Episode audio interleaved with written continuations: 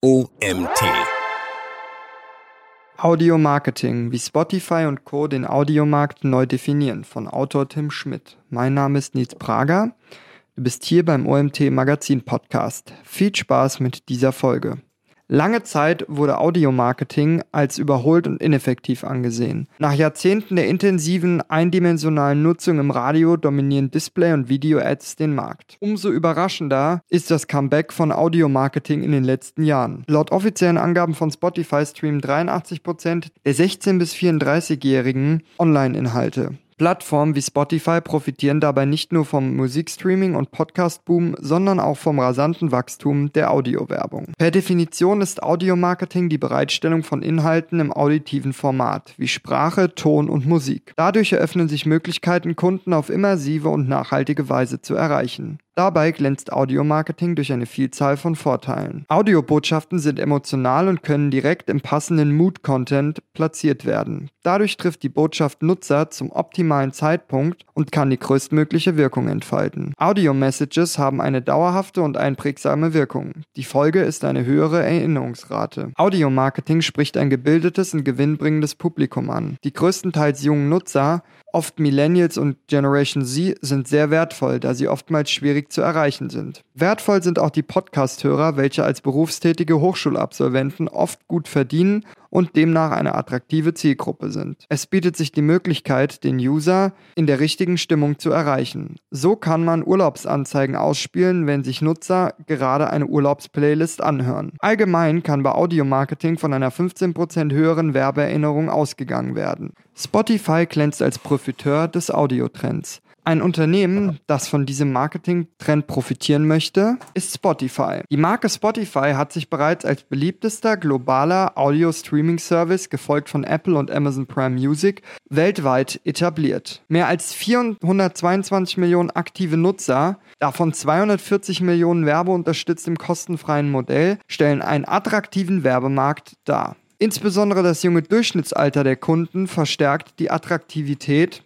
von Spotify für Werbetreibende. Mit einem Marktanteil von 31% liegt Spotify dabei klar vor dem Konkurrenten Apple Music mit 15%. Dahinter folgen Amazon Music und Tencent Music mit jeweils 13% Anteilen am Markt. Die Gründe für Spotifys prägende Rolle im Audiomarketing sind vielseitig. Einerseits liegt das an der qualitativ hochwertigen Datengewinnung. Millionen von Nutzern streamen Musik je nach ihrer Laune und Musikgeschmack oder hören Podcasts zu ihren Lieblingsthemen. Dadurch gewinnt Spotify kontextrelevante First-Party Data zur Stimmung, zu Gewohnheiten und Vorlieben der Kunden. Diese Daten sind auf die Zielgruppenanalyse anwendbar. So besticht Spotify mit einem überdurchschnittlichen Verständnis der Zielgruppen durch tiefe Einblicke in das Verhalten und die Vorlieben der Nutzer. Kampagnen, die beispielsweise anhand von First-Party-Audience-Segmenten konzipiert werden, führen zu einer 530% höheren Kaufabsicht beim Kunden. Bei Spotifys Werbeplattform AdStudio wird dabei unter anderem zwischen folgenden Audio-Anzeigeformaten unterschieden. Audio-Ads. Anzeigen, die vor Songs abgespielt werden, mit einer Länge von 15 bis 30 Sekunden.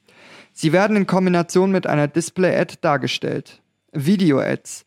Durch die branchenführende Viewability dieses Anzeigenformats wird die, wird die Effektivität verstärkt. User, welche Spotify aktiv nutzen, wird die Video-Ad für 15 bis 30 Sekunden während des Musikstreams eingeblendet. Host-Read-Ads. Der Podcast-Leser bindet die Werbebotschaft selbst in die Podcast-Folge mit ein. Dadurch werden Ads dieses Formats als besonders vertrauenswürdig eingestuft. Podcast-Ads. Die Übermittlung der Werbebotschaft erfolgt durch externe Sprecher angepasst an Marke und Stil. Die Ads können selbst erstellt und bereitgestellt oder auf Wunsch von Spotify produziert werden. Sponsored Sessions. Durch das vollständige Abspielen der Ad von vor einer Musikstreaming-Session bietet sich Usern die Möglichkeit, die App in den folgenden 30 Minuten ohne Werbeunterbrechungen nutzen zu können. Sponsored Playlist. Unternehmen können deren Bekanntheit durch ein einwöchiges exklusives Sponsoring der beliebtesten Spotify-Playlists steigern. Dadurch werden treue Hörer erreicht. Stetige Verbesserungen von Spotify als Erfolgsrezept. Gleichzeitig arbeitet Spotify ständig an Verbesserungen von Spotify Ad Studio und dessen Performance. Zu Beginn des Jahres verkündete Spotify die Übernahme von Podsize. Das Podcast Advertising Business bietet eine detaillierte Nachverfolgung von Interaktionen der Nutzer. Dadurch werden die Daten für Audio-Ads noch präziser und das zielgerichtete Werben wird effektiver. Auch die Übernahme von Chartable ist ein Gewinn für Werbetreibende, die mit der Analytics-Plattform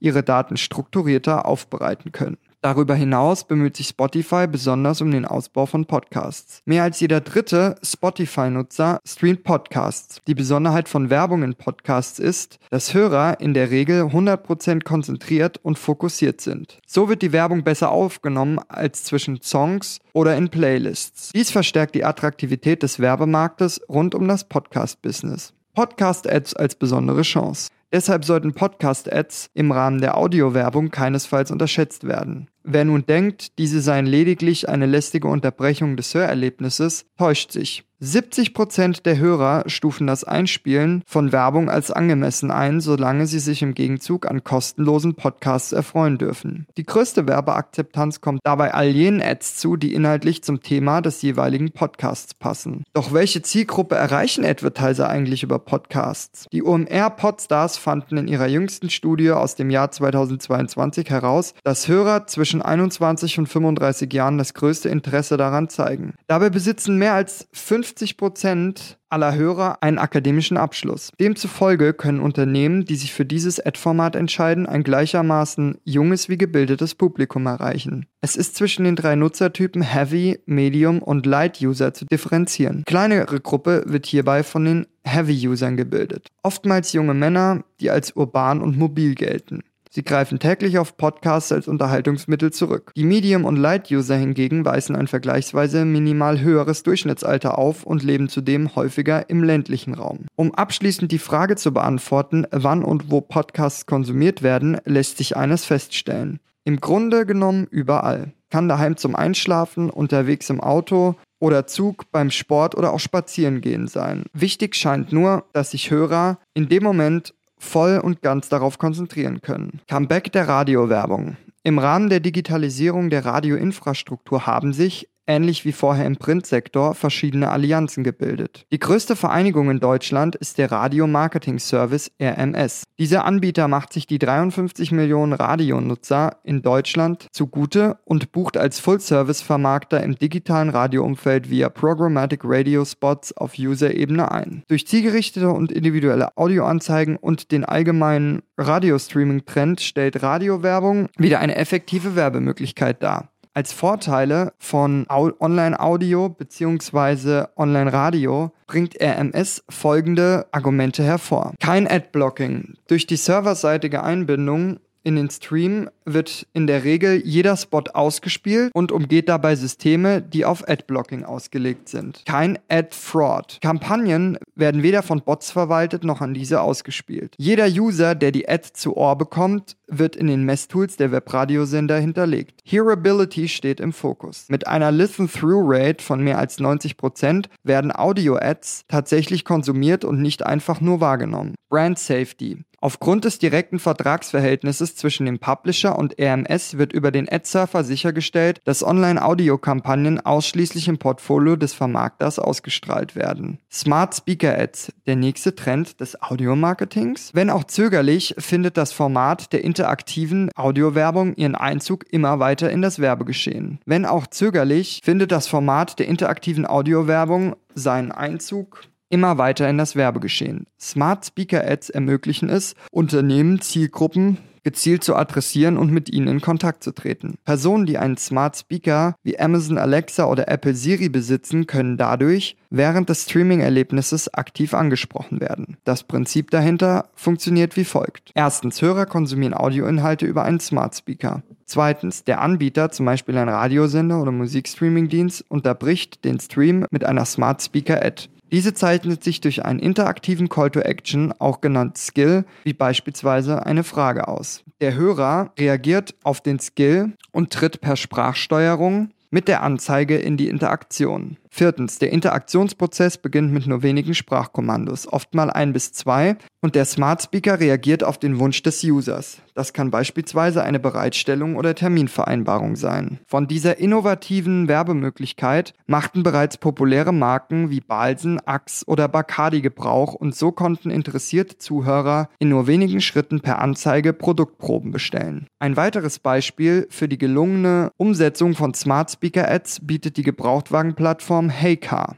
Dort eröffnet sich der Pkw-affinen Fokusgruppe die Möglichkeit, bei der Teilnahme am Audio-Sound-Quiz einen Gebrauchtwagen zu gewinnen. Ein weiteres positives Zeichen für Werbetreibende liegt in der Wahrnehmung von Smart Speaker Ads gegenüber anderen Kanälen. Demnach konnte das US-amerikanische National Public Radio NPR in dessen Smart Audio Report aus dem Jahr 2020 festhalten, dass 48% der User eine positive Werbewirkung mit den interaktiven Ads assoziieren, während 47% der Befragten angaben, keinen Unterschied im Vergleich zu anderen Werbemaßnahmen wahrzunehmen. Es ist anzumerken, dass im Rahmen der Smart Speaker Werbung der Großteil der Nutzer ganz im Gegensatz zu Spotify von einer tendenziell älteren Gruppe gebildet wird. Demnach konsumieren Personen zwischen 45 und 54 Jahren am häufigsten Audioinhalte über die intelligenten Devices. Abschließend ist festzuhalten, dass Audiomarketing enormes Potenzial besitzt. Durch relevante First-Party-Data ist ein effektives und individuelles Marketing möglich. Zusätzlich steigert die umsatzstarke und junge Zielgruppe die Attraktivität von Audiomarketing. Dies hat seit einigen Jahren auch Spotify realisiert und ist mittlerweile einer der großen Player im Audiomarketing. Durch das anhaltende Wachstum im Streaming-Bereich, insbesondere Podcasts und Musik, wird auch der Werbemarkt weiter wachsen. Spotify ist dafür bestens positioniert und wird in Zukunft womöglich für immer mehr Werbetreibende eine attraktive Alternative zu den etablierten Marketing-Tools werden. Einen Schritt weiter gehen programmatische Vermarkter, welche den Smart Speaker als neuen Werbekanal etablieren und somit Audiowerbung noch interaktiver und auch personenbezogener gestalten. Darüber hinaus bilden sich weitere Allianzen wie die RSM, welche durch neue technische Möglichkeiten das digitale Radioumfeld neu definieren. Dieser Artikel wurde geschrieben von Tim Schmidt. Tim Schmidt ist Werkstudent bei der Marketingagentur Xpost 360 in Augsburg. Die Online-Kundenreise ist im stetigen Wandel und man muss ständig up-to-date bleiben, um den Kunden an den richtigen Touchpoints zu erreichen, ist sein Credo, welches er im täglichen Doing verfolgt. Das war's auch schon wieder mit der heutigen Folge des OMT Magazin Podcasts. Mein Name ist Nies Prager, ich bedanke mich fürs Zuhören und freue mich, wenn wir uns morgen zur nächsten Folge wiederhören. Bis dahin.